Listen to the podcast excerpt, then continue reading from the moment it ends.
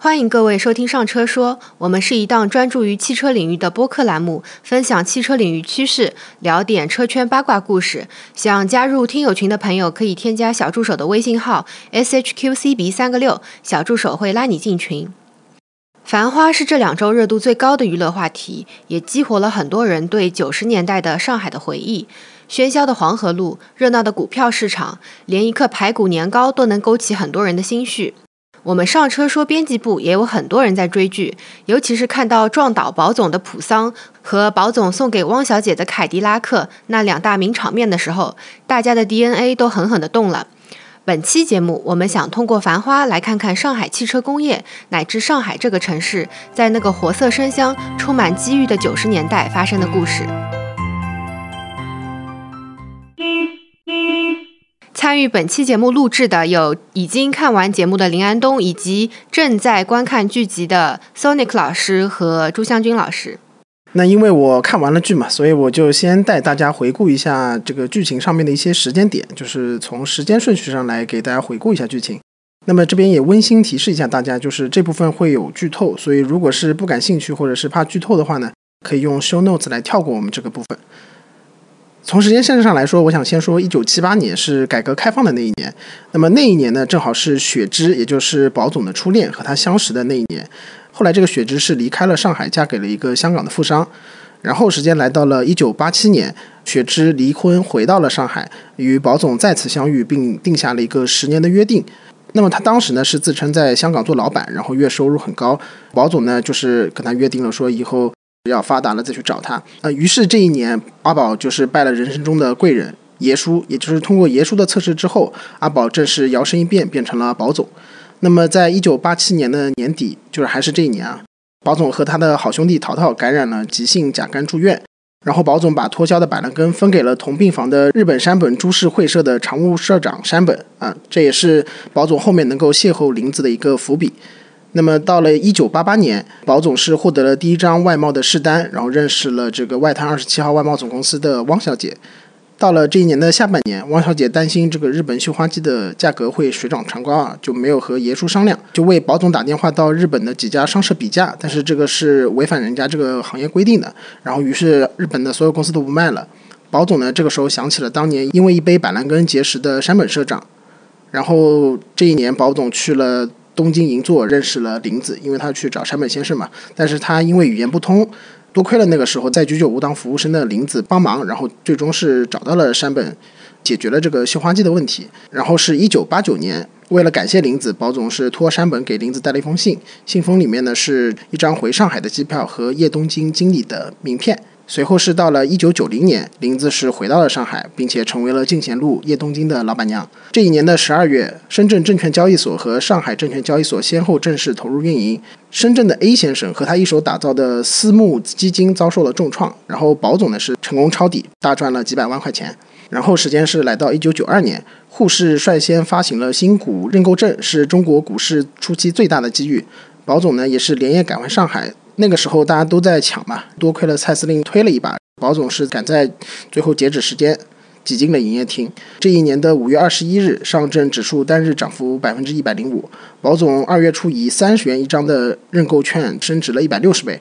也是狂赚了一笔，从此是进入了一个大户的行列。九二年同年的六月份，上海股市最大的舰队麒麟会向保总抛出了橄榄枝，就是四幺四股票那件事情，说是会涨到四十块钱，把这个消息告诉了保总。但是呢，和保总一起听到消息的蔡司令泄露了这个消息。那么这段故事的结局就是金凤凰老板这个老板娘跑路，发根丢掉了性命。一九九二年十月，李李来到了黄河路，他凭借一张汇丰银行三千万的存折拿下了金凤凰酒楼啊，当然还没有开张啊那个时候。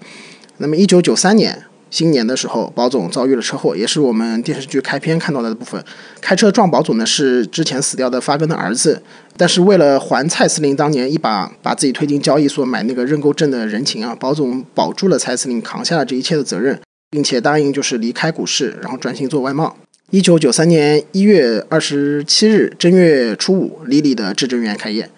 一九九三年的二月十四日，三洋牌继续上市，也是多亏了李李的提醒，保总知道了那个时候出现了高仿的三洋牌，呃，于是是提前上市的。这个是接着是一九九三年，同年还发生了非常多的事情，这里面没有具体的一个时间线，包括黄河路保卫战，也就是几家黄河路上的酒店的老板娘联合起来，想要对李李这个呃有斗争吧。其次是一个珍珠耳环的事件，就是保总给这个汪小姐送的一副耳环，因为梅平的举报，最终导致了汪小姐和林子的离开。还有就是九三年的七月份，保总他是再次遇到了他的初恋雪芝。那个时候呢，他已经是上海服饰公司的上市顾问。他来到香港的时候，发现自己的初恋雪芝是半岛酒店的服务员，并不是他所说的那种老板。接着是一九九三年的九月二十九日，是中国证券市场上第一起收购兼并案，就是六零一和六零三那两只股票的那段故事。最后是强总为首的深圳机构的不规范操作引来了相关部门的调查，李李也被一并带走。不过最后两个人是都放出来了，因为那个时候的法规不规范嘛。一九九三年的下半年，前面也提到了，就是因为那个耳环的事情，汪小姐和林子都和保总决裂了。那么离开二十七号的汪小姐呢，是挂靠二十七号，并且成立了明珠贸易公司，成为了保总的竞争对手。她的第一笔订单呢，是和保总争夺沃尔玛的大宗牛仔裤订单。那么脱离了保总的林子呢，是重新装修了叶东京，并且推出了怀石本帮菜，呃，生意是比较好的。接着是九三年的十月，保总帮助胡氏公司顺利拿下了上市指标。到了一九九四年的二月四日，时装股份在上海证券交易所上市交易，保总和强总的一通股票操作呢，保总最后是几经破产，最后一刻的时候是基金会出手，帮助了保总兜底。接着是差不多是尾声了。一九九四年的十月一号那天是东方明珠建成的日子。那么保总和汪小姐的五年之约呢，也是约定在这一天。他们最终呢没有能够成功见面，是隔了一条五百米宽的黄浦江。汪小姐呢变成了汪总，自己成为了自己的码头，单位开在了浦东。那么林子将叶东京后面开去了香港。李李则是在，因为他李李他其实本身名字不叫李李，他是盗用别人身份证的，那是 A 先生留给他的。他在这个卖掉了至臻园之后，选择了自首，并且最后在广州选择了出家，对吧？你们都不知道？我们不知道，我们没看完。啊，这个结局确实比较那个，但是他最后李李这段是由这个宝总来叙述的。然后后面还有一些九七年的镜头，那个时候的阿宝来到了香港。因为之前八七年和这个雪芝进行的约定嘛，也算是履行他的十年之约，对雪芝的最后告别。那么这个镜头一转，就是欢迎您到浦东来。那么其实宝总在九四年摆脱了破产危机之后呢，去到了浦东的川沙开始种花。当然，宝总的初心可能原来是说不做宝总。做回阿宝，但是时代可能不允许，因为九三年的时候，我去也查了一些资料，这个片中没有。九三年的时候是中日合资花卉公司在上海成立，九七年的时候荷兰花卉进入市场，上海成为国际花卉贸易的周转中心。那么其实又懂外贸又懂种花的宝总，在这样的时代背景下的话，不太可能就是错过这样的机会的。当然片中没有告诉我们啊。然后还有的话就是之前就提到过很多次的，宝总是在川沙有块地的嘛。是买下过二十亩的土地，原来是把这个土地证交给那个发根的儿子，就是撞他的那个阿四去做事业的。那么最后他是应该是一起去种花了。其实从九零年开始呢，浦东是正式启动了开发开放嘛。那么我就想请我们的主编朱湘军老师给我们讲一讲浦东开发开放的这上面是不是有什么可以给我们分享一下的？嗯，好的呀。也感谢李安东把剧情帮我们梳理了一下，我是看了一部分还没有看完，但是今天终于很满足的知道了这个结局是怎么样的。《繁花》这个剧啊，这个热播其实又把我们带回了上海在改革开放之初的那段岁月。我也查了一下，刚才李安东说的就是这个故事是始于七八年，那么在一九七八年的时候，上海宝山钢铁总厂是举行了动工典礼。嗯，那一年就是说，现在它已经是中国第一、全球第二的钢铁企业。那么到一九八零年的时候，呃，一九八零年九月二十六号，上海飞机制造厂自主研制的中国第一架运十大型运输机首次试飞成功。后来又经历了一些波折。那么今天大家也看到了，大飞机 C 九幺九已经开始直飞上海到北京的航线了。一九八三年的时候，一九八三年四月十一号，当时是第一辆上海桑塔纳轿车组装成功。待会我们徐老师也会重点讲一段那个方面的故事啊，就是现在上海已经是中国最大的轿车生产基地之一，这个也是始于那个时候，一九八三年，一九八四年就是剧中也是非常浓墨重彩的一笔，就是一九八四年十一月十八日，飞乐音响以每股五十元的价格发行了一万股股票，被认为是我国当时改革开放新时期第一张真正意义上的股票。这个股票当时后来还被邓小平作为礼物送给了纽交所的董事长。那么，一九八六年一月十九日，我国第一套三十万千瓦的核电站主设备在秦山核电站投产运行，这也是上海生产的。那段时光，虽然很多的工业大项目都落户在上海，但是现在翻看历史，发现那时候的上海人的生活是非常窘困的。在当时，上海第三产业在一九八七年的时候占比只有达到百分之二十八点八，而当时的发达国家是百分之六十一，我们甚至及不上上海周边的一些城市，更不要说是广州了。广州在一九八九年，它的第三产业的占比达到了百分之四十六点五。那么，这个第三产业的萎缩呢，是从某种程度上造成了上海当时是叫住房紧张、水电不足、商业网点少、交通运输不畅、文教卫生事业跟不上等一系列弊病。那么，剧中其实也是可以看出一些端倪的，比如说当时刚才说到保总的初恋去了香港啊。那么，呃，上海当时林子其实是在日本打工，所以当时其实因为上海人生活比较穷困，所以说当时好多人去南方打工，去香港打工，去日本打工。那么还有当时上海还发生了很多的一些公共卫生事件，比如说在电视剧也有保总的这个为什么会认识山本，是因为他们都得了甲肝。一九八八年上海甲肝大流行。其实是在当时上海一件比较大的事情。那么当时上海的这个环境真的是脏乱差，苏州河味道天天难闻，昔日清澈的黄浦江当时每年要臭一百六十天，居民饮用水质当时是下降到五级。我们现在一般饮用水是两级，而当时是五级，就大肠杆菌超过了正常指标的十倍。马路上呢也到处都是在建设，因为缺少资金，往往长时间都建不好，老百姓上班特别辛苦。其实刚才林安东说让我讲讲这浦东开发开放，因为当时就因为上海碰到了这样的问题，所以大家都在开始思考上海的未来在哪里。那在一九八八年，在一次上海发展的研讨会上，上海市老市长汪道涵说：“在我当上海市长的期间，我上对得起国家每年上海上交国家财政收入的六分之一，但对下对不起黎民百姓。每天早晨，我看到马路上有那么多的煤球炉在生火，到处烟雾腾腾，那么多马桶在马路上刷洗，我真的感到很心痛。”上海市实在没有多余的资金来改善和发展市民的生活了。现在我退下来了，可以有时间来思考和研究上海的发展了。这种发展不能是小打小闹，必须是大思路、大手笔、大抓手。那么，浦东开放其实就是这样的一种大思路、大手笔、大抓手。可以说，这之后上海发展是驶上了快车道，也是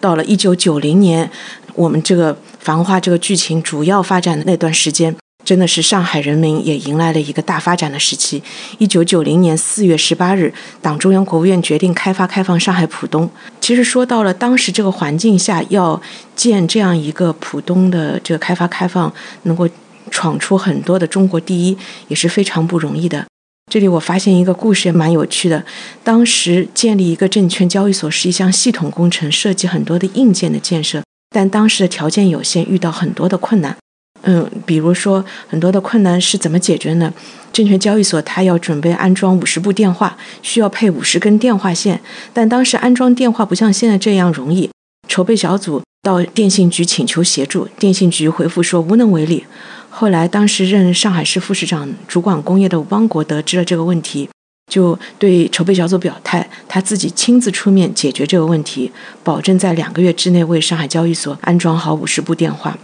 后来。嗯，这个问题成功的得以解决了。这个故事让我想到了这个电视剧里面的宝总，他们要做成外贸生意，当时也是非常难的，困难很多。但是当时没有人觉得这个困难是不能解决的，都是想尽各种办法能够去解决问题。后来呢，上海的一些标志性建筑也相继建成。一九九一年，呃，南浦大桥通车；一九九三年，杨浦大桥通车；一九九五年，东方明珠投入使用。再后来，上海的高楼不断建成，到二零一四年的时候，还上海建成了上海中心大厦，是成为了上海第一高度，也是中国第一高度。那么。我们这个故事《繁花》这个故事，应该是故事线是到一九九七年结束，是吗？差不多。啊，一九九六年、九七年还有两件大事。九六年的时候，国家的一个芯片工程华虹微电子在上海浦东也成立，后来上海也成为了中国集成电路产业最完整的一个标杆区域。到一九九七年的时候，上汽通用公司落户浦东金桥。成为当年最大的中美合资项目。其实正因为是九零年是一个转折点，所以我们回过来看，成立于九零年之前的上汽大众，当时的建设环境是实在是不容乐观的。这方面，我们节目的策划 Sonic 老师他做了一些的这个功课，能给我们讲讲吗？好的，可以。那么其实我也在看《繁花》，因为《繁花》里面多次是出现了那个桑塔纳的这个镜头，比如说开场第一集，保总被撞的是桑塔纳的一辆出租车。对。那么汪小姐去浙江救保总的时候，买了一辆也是二手的桑塔纳，那应该是二手的夏利。啊，二手夏利啊，那我可能是记错了。那总之在那个八十年代、九十年代，在我的记忆当中，桑塔纳可以说是上海的一个城市的一个标签嘛。那么桑塔纳从无到有，成为到这个全中国当时九十年代可以说是一个爆款车型，其实也是见证了上海乃至中国改革开放初期的一个蓬勃发展、如火如荼的一段历史嘛。因为我之前曾经也读过一篇文章，其中有一个观点就是说，上海经济开始起飞其实是有两个标志性的重大事件，一个呢就是上海大众的建立，另外一个就是浦东经济开发区的设立。那正好也是蛮巧的。其实我在二零二三年的时候读过一本书，书名是叫《上海的一千天：德国大众结缘中国传奇》啊，这是一本二零零八年中信出版社出的一本书。那么这本书的作者呢，正好是德国大众的一个高管，名字叫马丁波斯特，他是亲历了中国第一家合资企业，也就是上汽大众的创业历程。那他是应该是。一九八五年来到上海的，他在上海待了整整三年左右的时间，就是参与了这个上海大众汽车的这个筹建阶段。当时他在这个三年的时间里面，是见证了这个上海大众，他从一个啊怎么说呢，废料散乱堆积的旧厂房，变成一个窗明几净、现代化的汽车制造厂，从一个日产量只能达到两辆桑塔纳轿车的。到他走的时候，一九八八年、八九年离开上海的时候，能够日产三百辆的这个桑塔纳轿车的这么一段历史的过程。那当中，他也是记录了这个中方和德方的双方员工和管理者经历了无数的困难，付出了很多的这种艰苦努力吧。怎么一步一步筚路蓝缕的把这个上汽大众一步一步建设起来这么一个故事。当中有一些片段，我个人还是蛮印象深刻的，我就讲一些当中的片段吧。其实一开始的时候，他就是讲到了这个当时上海大众在草创初期的时候，那个安亭的工厂那个区域啊，是非常破烂、非常破旧，简直就是令人崩溃的一个环境。他当时他在书里面就说啊，德国当时有一个财经记者来到中国，是一九八五年十月份的时候到中国上海来采访，来到了这个上海安亭，看完以后就是觉得完全是崩溃了。他当时的描述就是说，整个。厂区的那个道路跟草地上，坑坑洼洼的，全部杂草丛生。当时的厂区还在生产上海牌的那个汽车，当时的那个上海牌的那个汽车啊，很多那个上海牌汽车的壳子还没装上轮胎，就横七竖八的就就倒在存放在这个裸露的这个泥土上。当时他来的那一天正好在下雨，很多那个车子车窗也没有关闭，就是这么敞开着。然后那种很破的那种厂房里面呢。也是放着没有做这种底漆处理的白色的车身，然后那个德国的记者他就搞不清楚到底这些车身是准备用来生产新的汽车的呢，还是说是用来强制报废的？他也是一头雾水。还没有经过油漆的车身上面，已经很多都是已经布满了锈迹的了。所以总体他来看的话，他就是这个记者他就觉得啊，怎么可能我们德国人跟中国人能够在这片这么混乱的这片土地上，像大家设想的一样来建设一个现代化的这个工厂，按照德国大众的这个要求来生产这种质量靠谱的、令人满意的、能够走向市场的这个汽车，他感觉完全是不可思议的。但的确是后来我们也看到，上海大众是做到了这一点，这是一个很令我印象深刻的一个片段。那么还有一个片段就说到，当时在这个草创初期，其实在八十年代初的时候，整体的一个，因为刚刚那个时候，其实中国很多的企业还是吃大锅饭嘛，嗯，当时还是在吃大锅饭，整体的工人素质也是不高的。当时德方的工作人员。有一次在这个车间里面，觉得这个车间的这个卫生环境不是很好，那就找到那个车间主任说，这个地方太脏了，那你应该叫你的这个员工来打扫一下。那么按照德国管理人员的想法就是，OK，你车间主任应该直接找到你的手下员工来打扫。结果让这些德国人比较惊讶的是，这个车间主任没有去找他的员工。直接自己拿起了扫帚，开始打扫。为什么呢？因为车间主任根本叫不动、支持不动他的那些员工，谁都像是大老爷一样，都是这种工作态度，完全支持不动。那么，不光是员工，在整个厂区里面也是非常的这种杂乱。那么厂房之间吊着各种晾衣绳，绳子上面工人这种洗的衣服啊，这种长裤啊、内衣啊。都有，包括这个工厂还会经常断水。为什么断水呢？就是安亭那个附近当时还是农村嘛。嗯，是的。就是农村的那些农夫为了清洗他们的衣服，直接就把那个水管给改道了，把那个本来应该是给到工厂供水的那些水管，直接就改道，让那个厂房就没水用了，直接就断水了。还有一些中方的这种女职工，把那些生了病的孩子。家里放在家里没人照看，也上不了幼儿园，就直接带到车间里面来，就放在车间里面照看自己的孩子，就是非常的不职业，非常的不现代化的那种感觉。接着还有就是说，很多人上班打瞌睡、睡觉。那么这个德国作者当然也在解释啊，说当时的那个上海的这种交通状况也是非常的差，很多人。天天挤公共车、公交车都是精疲力尽的。当他到厂区以后，他其实已经很大程度上他的精力已经、体力已经消耗很大了。所以说到了厂里面，可能他一有时间就要开始打瞌睡。就说一开始的时候，的确这个员工的精神面貌也不是很好的。于是就要开始着手对这些员工进行培训，进行这种现代化的企业的这种要求。嗯。但是又接着遇到问题了。其实当时这个德国大众在跟中方签订合同的时候，整个一个合同的这个预算里面是完全没有把这个员工培训这一项的这个预算加在里面的，是没有这一项预算的。那么要追加这个预算的话，其实是非常困难的，因为当时中国的外汇储备是很少的，可能整个在八十年代中期的时候，中国是花了差不多一半的外汇，可能就。只能引进一条年产十五万的这个德国大众的这个生产线，可见有多紧张。当时是拿不出这笔钱来做员工培训的。那么德国到了中国，到了上海这些企业的这个管理人员，那就跟那个德国本部来商量，那怎么办？我要做这个员工培训。那么德国当时也比较头大，就说要么我们学日本人嘛，就是说边干边培训。那么在中国的这个德国的管理人员说不行。就说，边干边培训的这个基础是要，首先你是有一定的这个职业素养跟职业技能的基础，你才能边干边培训。那么，就目前看，那个在八十年代中期的话，当时的那个员工可能是离这种边干边培训的这个基础太差了，没有办法，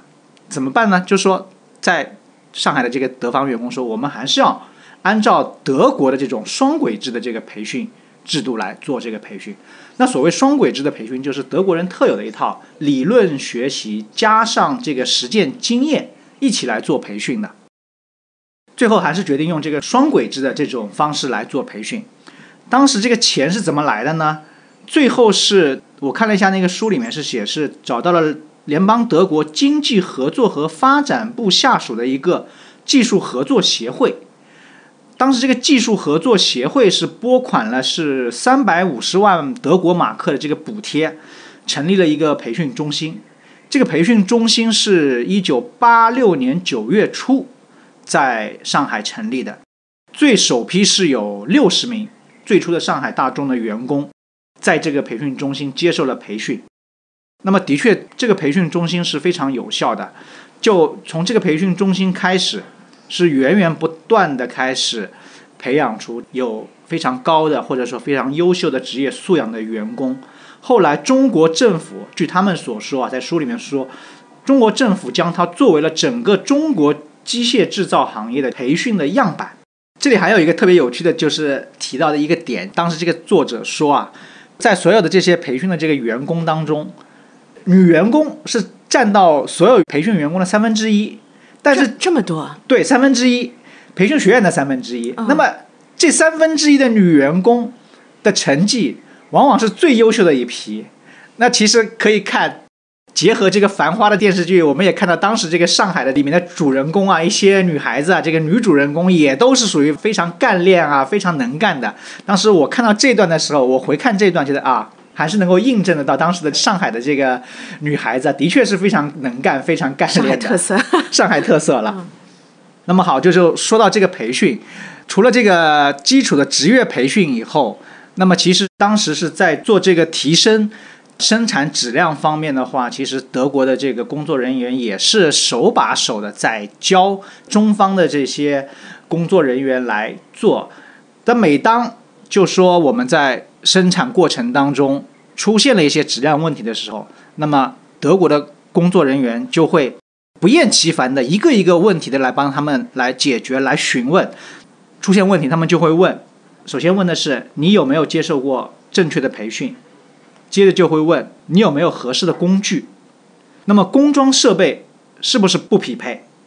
是不是零件不匹配，那么引起这些质量问题、引起缺陷的原因又是什么？你当时是怎么做的？未来我们如何来共同防止这些缺陷的发生？就这样，每遇到一个缺陷。每遇到一个质量问题，都要反复的、不停的来问这些问题，让中方的员工来解答。从解答过程当中，一步一步的来改善。那么，根据这些德国工作人员的叙述，到一九八九年秋天的时候，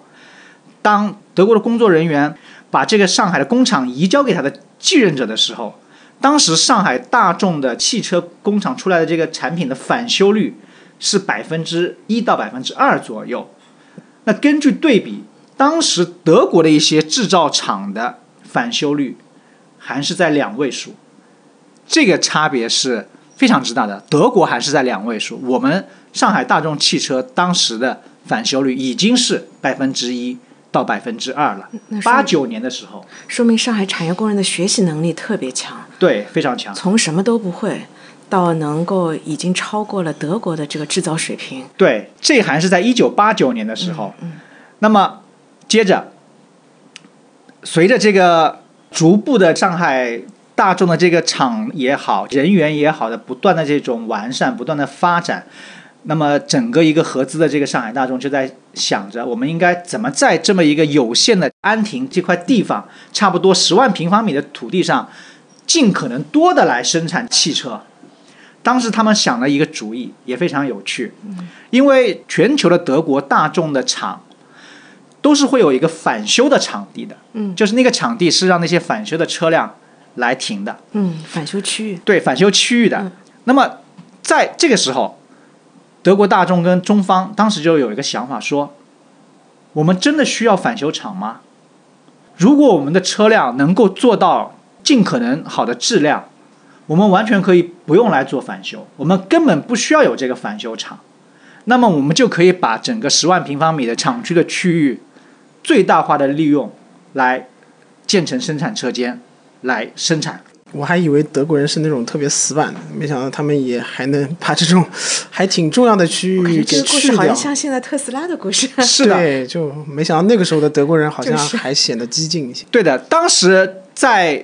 上海的德方的管理人员和中国的管理人员共同向这个德国的总部提出这么一个想法的时候嘛，其实德国总部是不太理解的，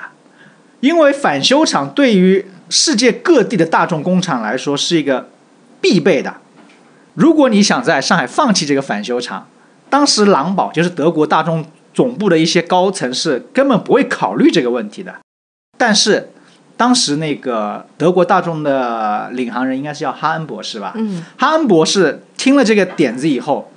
其实是表示赞同的。他觉得你们是可以放手来试一试，因为当时德国大众其实也是在紧盯着日本的生产制造企业。他们后来讨论说，既然日语当中是没有“返修”这个词的，那我们也应该做到尽量没有返修。好，最后的确大家是在上海大众做到了这一点。后来有一个柏林的博士到上海大众来参观，就来问：“哎，你们的上海大众的这个返修率是多少？”当时上海大众的管理人员说：“啊，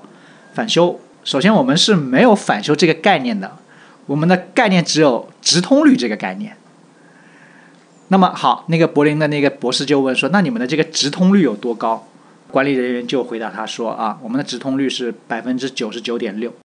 那个德国的博士就完全不敢相信，他说：“不可能，我不能相信。”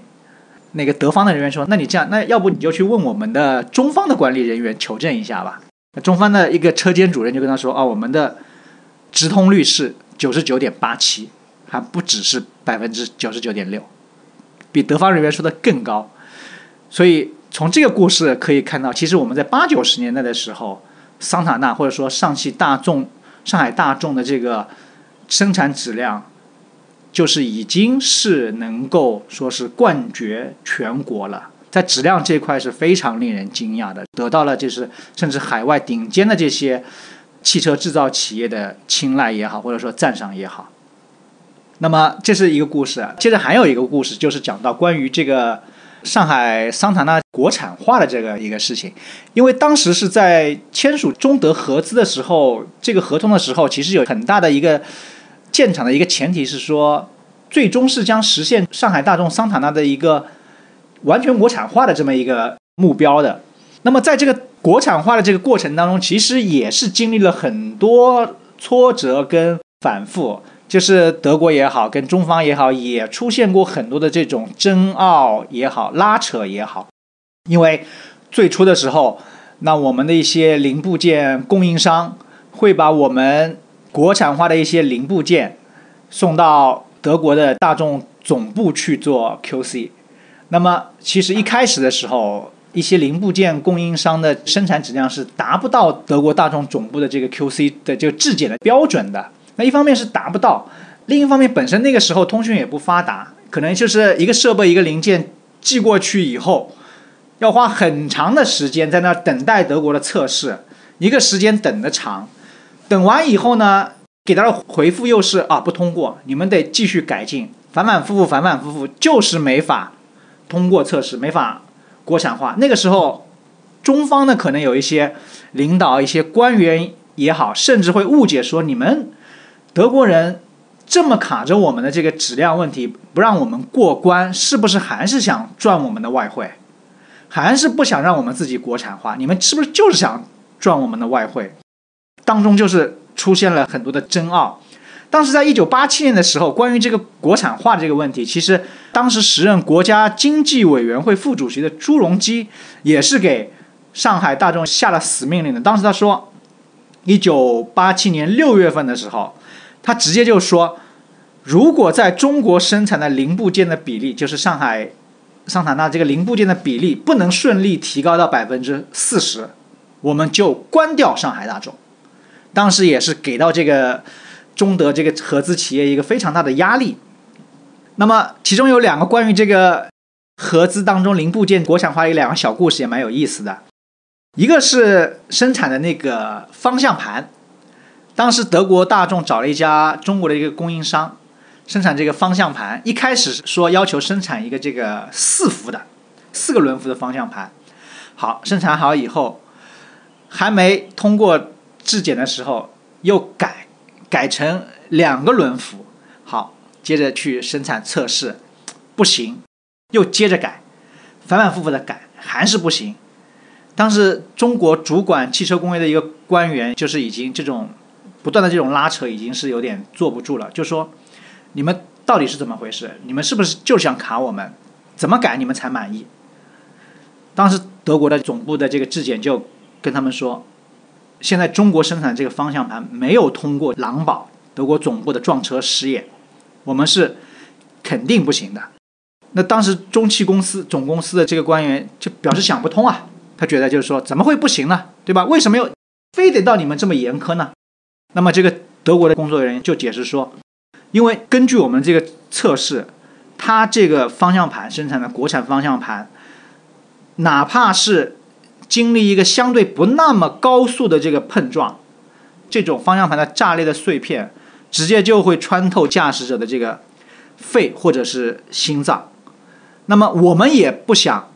桑塔纳这种质量会来损害到中国的驾驶者的生命的安全。我们也不想把这种二流的，甚至这种三流的这种商品放到这个市场上来。那么听了这个解释以后，慢慢的啊，这个官员才觉得啊，的确是应该是来把这个质量按照德国总部这个要求来做的。那么就逐渐的一步一步接受了德国人这种严苛的质量检测的这种标准。那么第二个故事是关于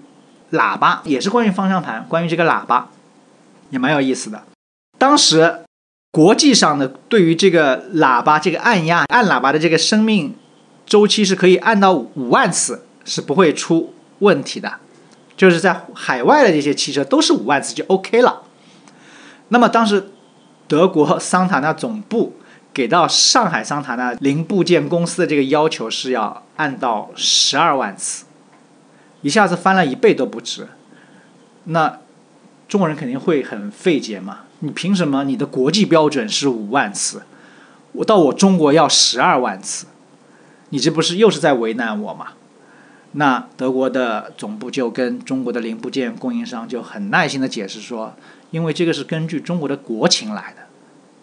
当时是一个什么国情？是因为其实是在海外，老外开车的话是不太习惯，或者说不太会去按喇叭的。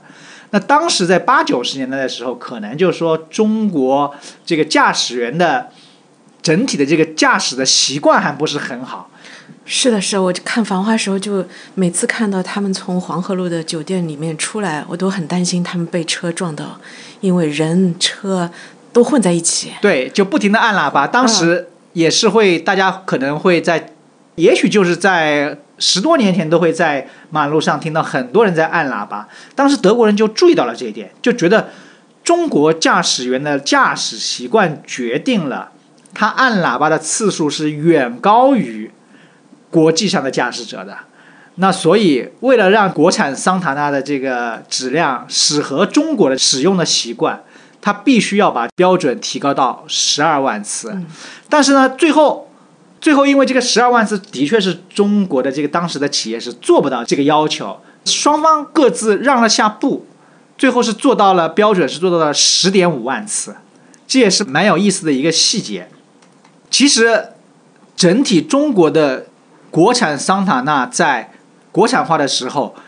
大概总共加起来有三百五十项的技术标准。是根据中国的实际的这个中国市场也好，中国的驾驶员的驾驶习惯也好，中国的特点也好，来做了改进的。包括这个喇叭，其实只是其中的一个小的细节。这就是我要讲的，就是这么几个令我个人比较印象深刻的故事吧。所以话说回来，其实说完这个桑塔纳，当时从八十年代初。筚路蓝缕的，从无到有，从零到一，建设成为中国第一大，可能说是中国第一大的国有的这个汽车国企。它应该说是中国汽车乘用车一个黄埔军校吧？对，就是这么长的一段时间，其实我个人还是蛮感慨的。那么，其实站在我们现在这个时间点来看，中国汽车行业已经接棒了这个互联网大厂，成为了这个新时代发展的一个新的动力了。那么我们的确是不能够忘记过去那段中国或者说上海汽车工业的这个前辈们付出的这些诸多的艰辛和努力的，没有当年打下的这个扎实的基础，培育一代又一代汽车行业的专业人才，完成这个前期的积累，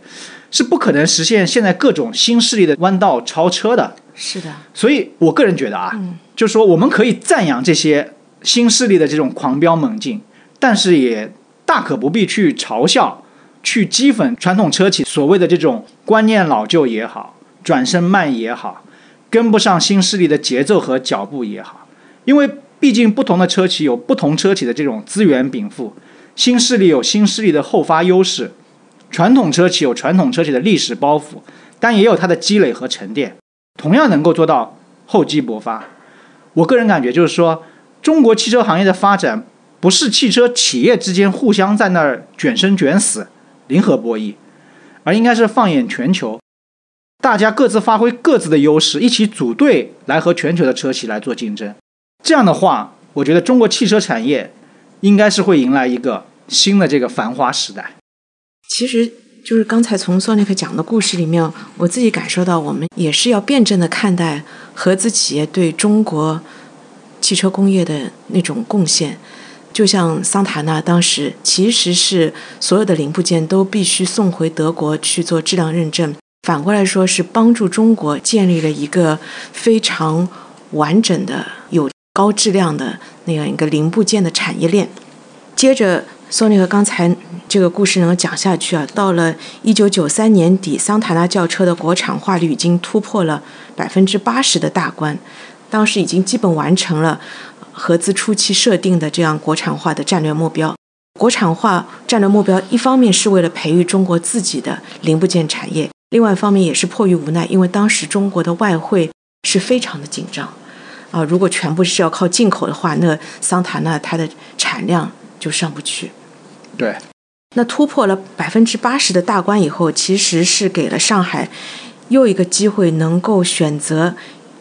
第二个合作伙伴，能够建第二家合资整车厂。那这个时候，上海这个就开始寻找，呃，我们下一个整车做什么？那么当然也要看啊，一方面是我们在德国大众的这个帮助下，建立起中国的一个非常重要的零部件产业链。但是，有些复杂的零部件在中国当时还是处于空白状态。那么，如果要做好这些呃复杂的零部件，我们其实还是需要一款更高端的产品。而德国大众当时还是对中国开放高端产品还是有一些限制的。那么这个时候。啊，其实就是上海能够选择第二家合资企业的时候，合作伙伴的时候，就是在考虑能不能引进一款中高端的产品。这个时候就瞄向了美国的企业，所以通用、福特当时都进入了选择的范围之内。那到一九九七年的时候，上海通用，也就是现在上汽通用就成立了。其实这是离不开当时。嗯，桑塔纳轿车、上汽大众给予上海的积累，因为通用汽车就是上汽通用在建设的这个时间上是非常之快的。当时是说创立了一个上海速度，也就是说二十一个月就建厂完成，而且产品下线。那么能够达到这个速度，其实一个是刚才说的人才，有了上汽大众这批的人才积累，当时好多的人都被抽调到叫浦东项目建设组。去建设这个上汽通用的项目，而当时这个新的产品呢，别克世纪它能够很快的完成国产化的工作，也是得益于桑塔纳那时候建立的整个的零部件的这个产业链。那么在这样的情况下，其实上海就有了两家的合资的整车企业。但是和第一家又有所不同。其实，在签就是上汽大众的合资合同的时候，当时中方是提出了一个是要外汇平衡，还有一个是要产品返销出口。但是事实上，当时返销出口并没有达成这个目标，因为讲到底，国际公司有自己的全球市场布局，他在中国建厂就希望是产品销在中国的。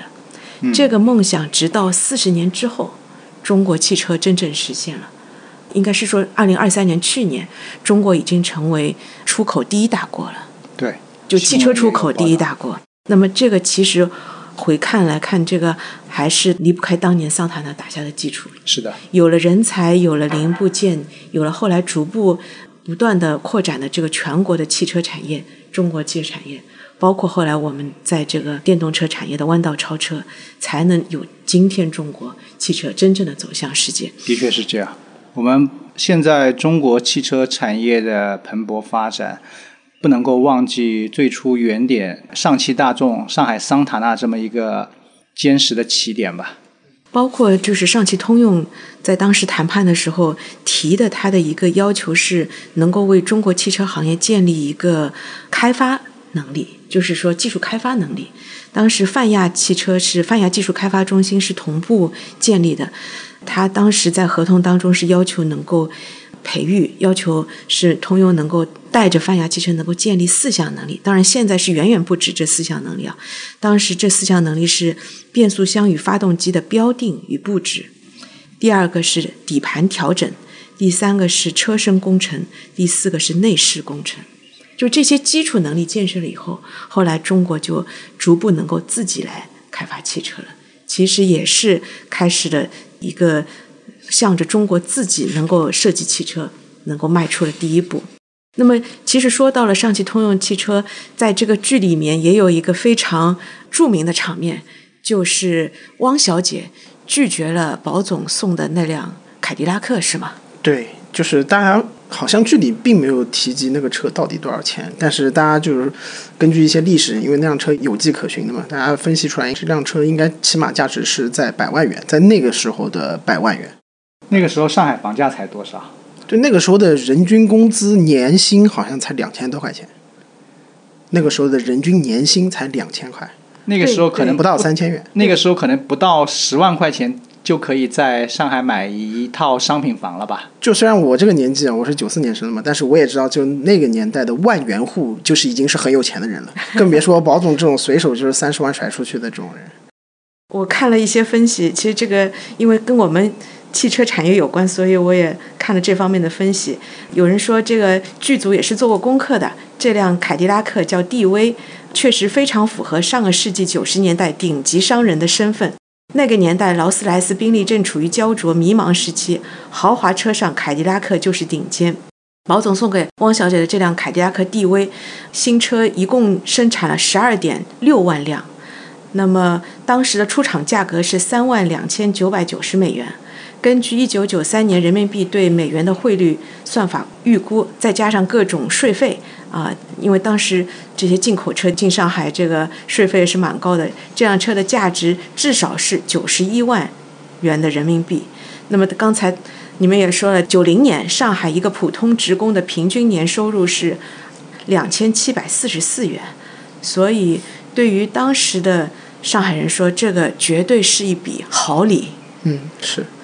那其实上汽通用刚成立的时候引入的车型，虽然说也是中高端车型，但是不是凯迪拉克，因为凯迪拉克当时对于中国普通中国人的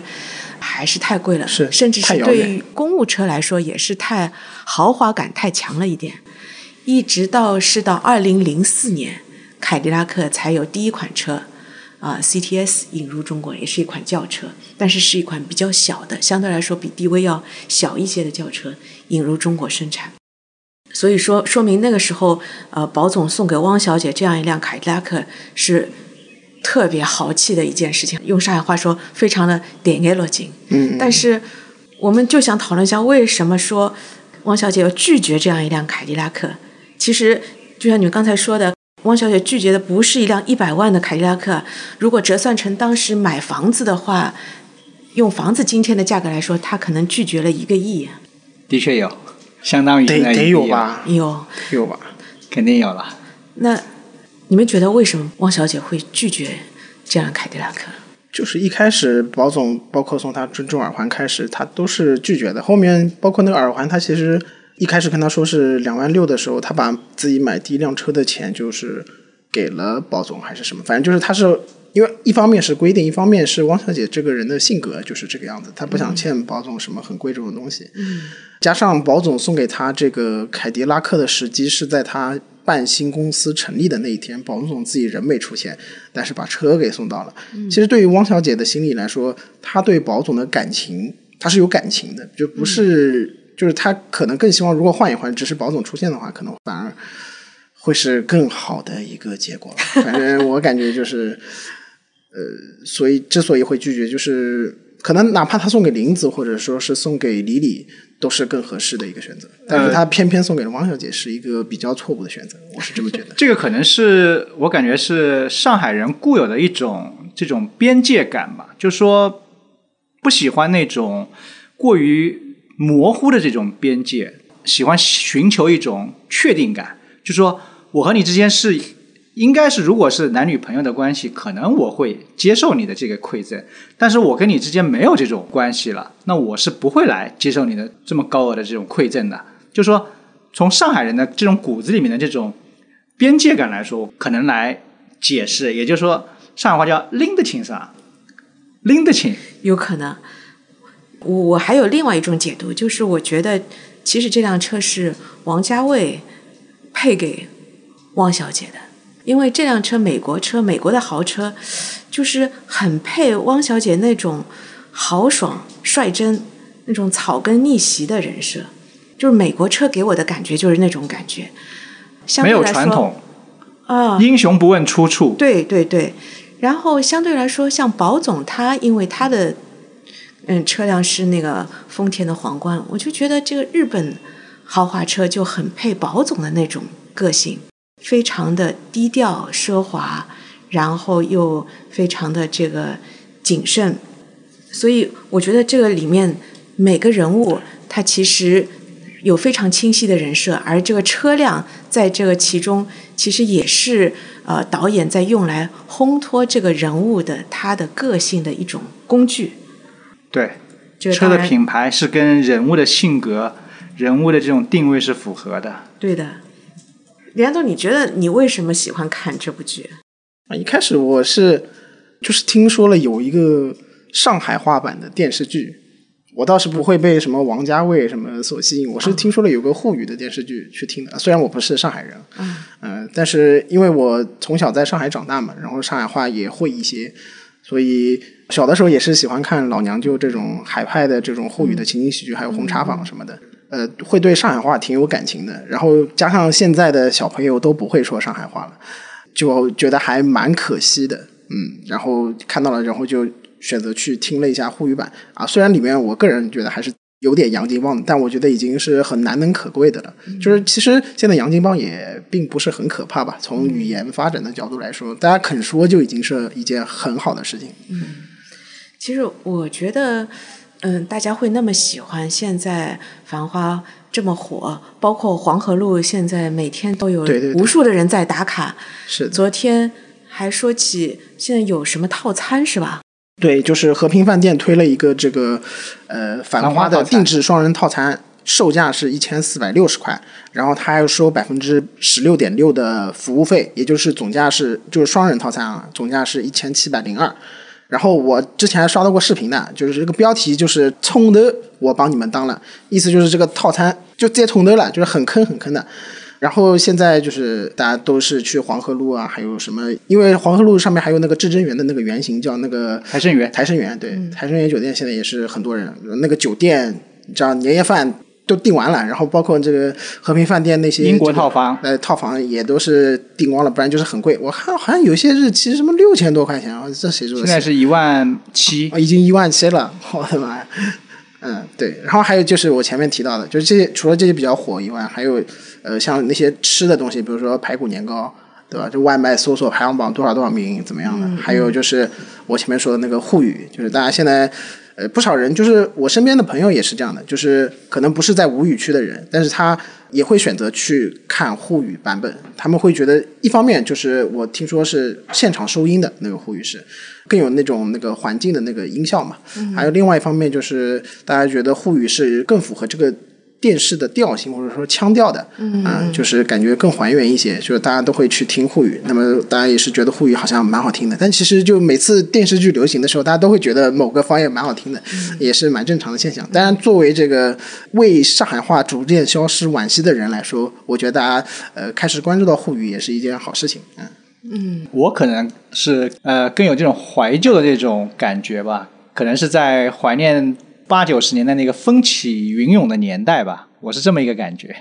我觉得喜欢看《繁花》很大一部分原因，可能是因为喜欢宝总这个人设，他始终是一个非常阳光、非常光明的，内心很光明的一个人。